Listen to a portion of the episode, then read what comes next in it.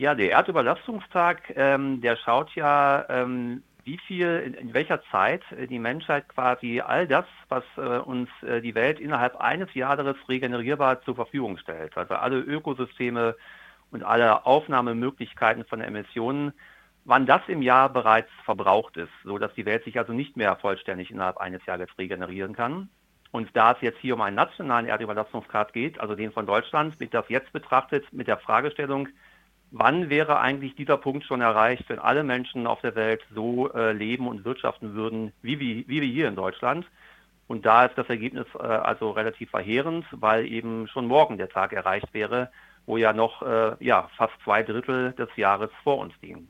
Also ist der Erdüberlastungstag in Deutschland eine Art theoretischer Richtwert. Der reale Erdüberlastungstag ist aber auch nicht mehr weit hin. Ich glaube, letztes Jahr war er im Juli. Genau, also ja. es, ist, es ist richtig, es ist ein theoretischer Wert, der berechnet wird ähm, anhand des Verbrauches und ähm, jetzt ja des Lebensstils quasi äh, in Deutschland.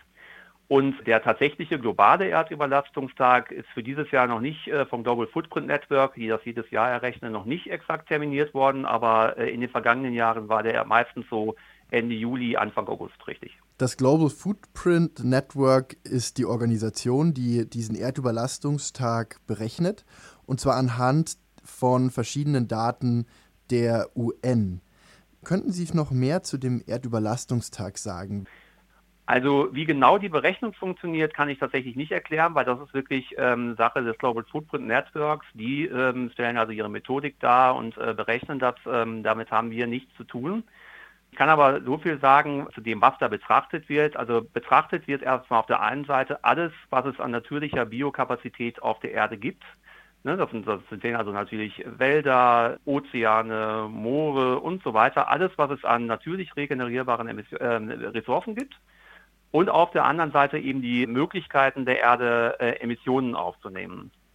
Und dem gegenüber zu dieser Biokapazität wird eben dann die tatsächlichen CO2-Emissionen gestellt der Menschen und eben das, was sie an Biokapazität nehmen und geschaut, wann ist eigentlich der Punkt erreicht, wo so viel genommen wird und so viel emittiert wird, dass äh, die Erde das nicht innerhalb eines Jahres wieder ausgleichen kann.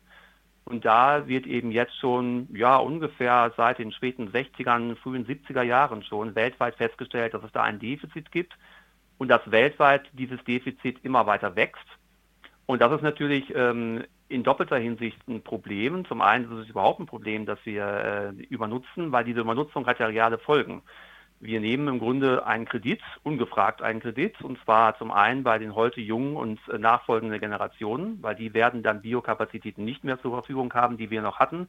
Die werden auch äh, Emissionen nicht mehr emittieren können oder dürfen, die wir noch emittieren konnten.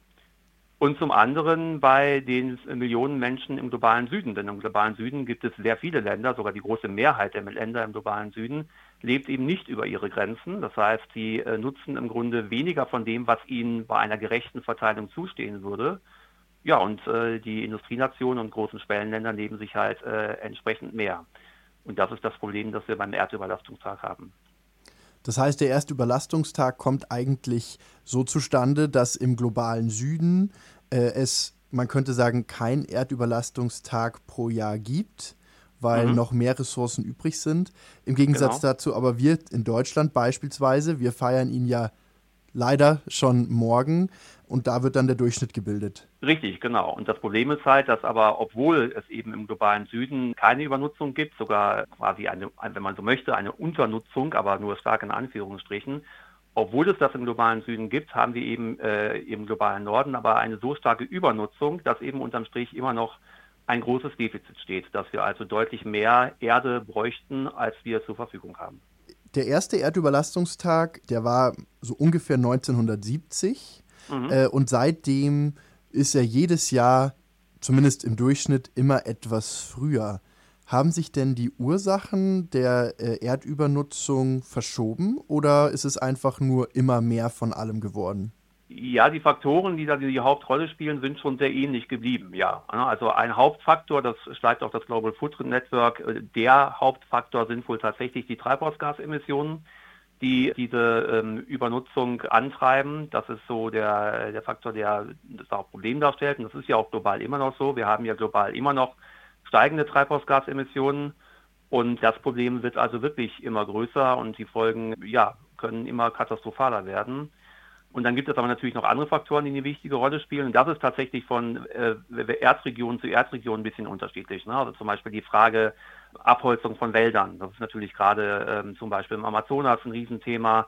Und in anderen Regionen, da ist natürlich vor allem dieser Verlust an Biokapazität ein Riesenproblem. Oder Versiegelung von Flächen. Versiegelung von Flächen ist allerdings auch in Deutschland ein großer Faktor, immer noch. Die äh, Flächenversiegelung hat in den letzten 30 Jahren in Deutschland um fast 30 Prozent zugenommen. Also auch da gibt es äh, ein, ein Riesenproblem. Und ein dritter Faktor, um den beispielhaft zu nennen, ist natürlich überhaupt äh, die Qualität der Böden. Also das haben wir ja auch in Deutschland oder in Europa. Äh, dass wir eben hohe ähm, Pestizid- und vor allem Düngeeinträge in landwirtschaftlich genutzte Flächen haben. Und dieses beeinflusst natürlich negativ äh, auf Dauer die Qualität der Böden und äh, vor allem die Qualität des Grundwassers. Und das ist natürlich auch ein Problem, das wir in vielen Erdregionen haben. Unsere Erdüberlastung wird ja häufig auch im Zusammenhang mit unserem ökologischen Fußabdruck gebracht. Jetzt bin ich auf, der, auf eurer Seite German Watch auf einen für mich noch neuen Ausdruck gestoßen, nämlich den ökologischen Handabdruck. Um was handelt es sich denn dabei? Ja, das ist wirklich ein schönes Beispiel, genau. Wir alle oder die allermeisten kennen den ökologischen Fußabdruck und wissen, dass es gut wäre, den zu verringern, zum Beispiel durch ähm, ja, eine möglichst nachhaltige Art mobil zu sein, sich äh, nachhaltiger zu ernähren oder Energie zu beziehen.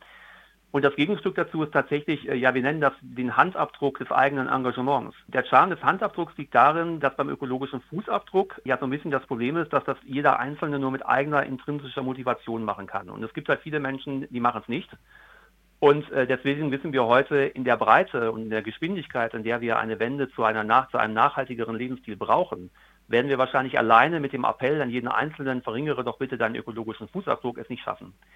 Der äh, Handabdruck des eigenen Engagements gibt jedem Einzelnen und jeder Einzelnen noch ein anderes Instrument an die Hand, und zwar die Frage, wie kann ich in meinem eigenen Umfeld Rahmenbedingungen so verändern, dass es für alle anderen der naheliegendere und der leichtere Weg ist, sich nachhaltiger zu verhalten, als sich eben nicht nachhaltig zu verhalten. Und da gibt es ganz verschiedene Möglichkeiten, zum Beispiel als ein paar Beispiele in der eigenen Schule, am Arbeitsplatz, im Sportverein oder wo auch immer man mit anderen Menschen zusammenkommt, sich mit denen zusammenzusetzen und zu sagen, okay, wir wollen hier ein paar Regeln beschließen, zum Beispiel für unsere nächsten Feste, dass wir sagen, wir kaufen für unsere nächsten Feste nur noch regional, saisonale Sachen ein oder auch äh, Sachen aus Bioproduktion und keine anderen Massenprodukte mehr.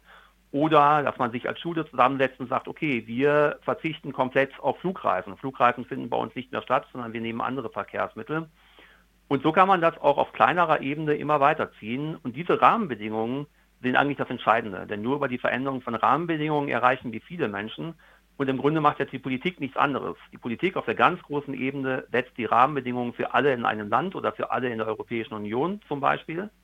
Und genau das kann eben im kleineren Rahmen auch äh, ambitionierter passieren, als es die Politik bisher macht sodass eine Wende zu mehr Nachhaltigkeit für mehr Menschen schneller möglich wäre. Eigentlich ja auch psychologisch sehr sinnvoller Begriff, statt der Fußabdruck, der immer größer und schwerer wird und wir immer über Verzicht sprechen, zu sagen, was können wir denn eigentlich machen, um anzupacken, um nach vorne zu schauen und Dinge in die Hand zu nehmen. Ja, vor allem, weil es auch, ähm, glaube ich, ähm, wichtig ist, den Menschen deutlich zu machen. Auch mir war das anfangs nicht so richtig klar, wie viele Hebel, wie viele Möglichkeiten sie eigentlich in der eigenen Hand haben. Und das gar nicht mit so großem Aufwand, den man dafür betreiben muss.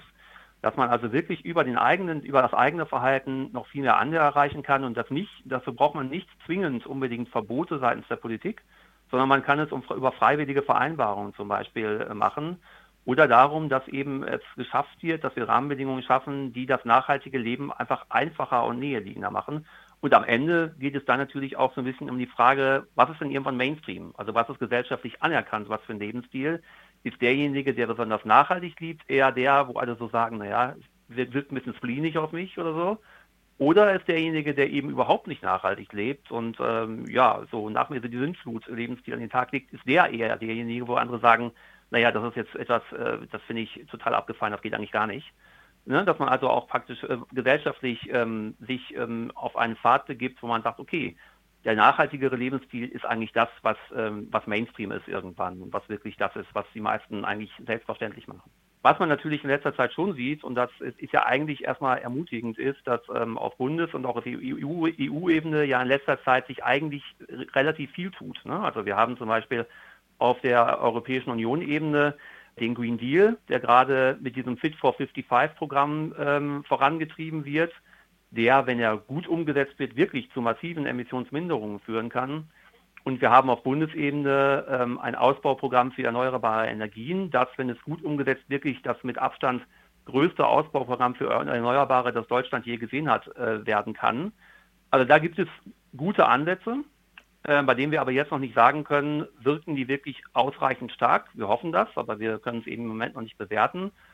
Aber es gibt leider eben auf politischer Ebene auch Ansätze, die eben in die falsche Richtung gehen. Wenn man sich zum Beispiel das äh, in den letzten Wochen stark äh, ähm, in die Kritik geratene ähm, die in die Kritik geratene angedachte Reform des Klimaschutzgesetzes anschaut, dann ist das natürlich etwas, wo wir große Befürchtungen haben, weil das, was da geplant ist von der Ampel, Ampel der Koalition, ist halt ähm, eine Verwässerung des Klimaschutzgesetzes, die dazu führen kann, dass die Sektoren, wo wir eigentlich den größten Nachholbedarf beim Klimaschutz haben, vor allem im Verkehr, eben erst sehr spät wirklich nachbessern müssen. Und das kann uns wirklich, ähm, was unsere Klimaziele auch für das Jahr 2030 betrifft, noch stark in die Bredouille bringen.